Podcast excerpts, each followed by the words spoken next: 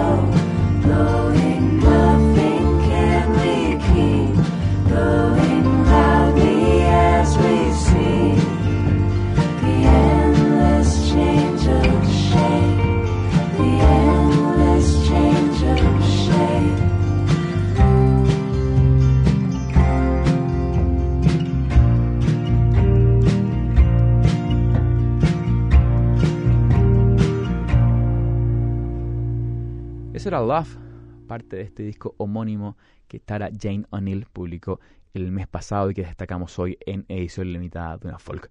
Seguimos con Sand, es Tara Jane O'Neill en edición limitada de una folk.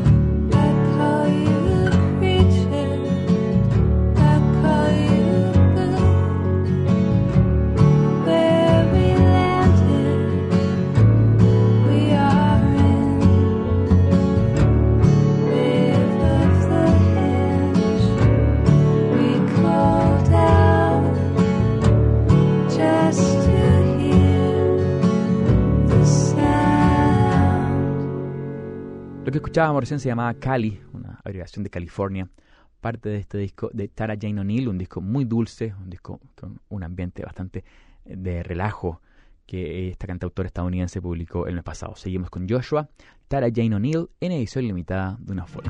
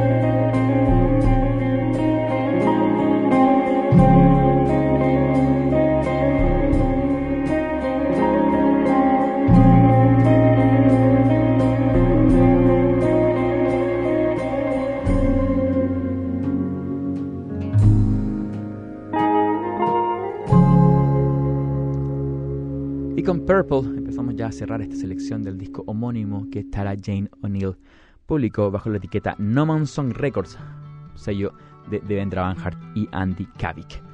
Les agradezco su sintonía y después de la pausa los dejo con la mejor música.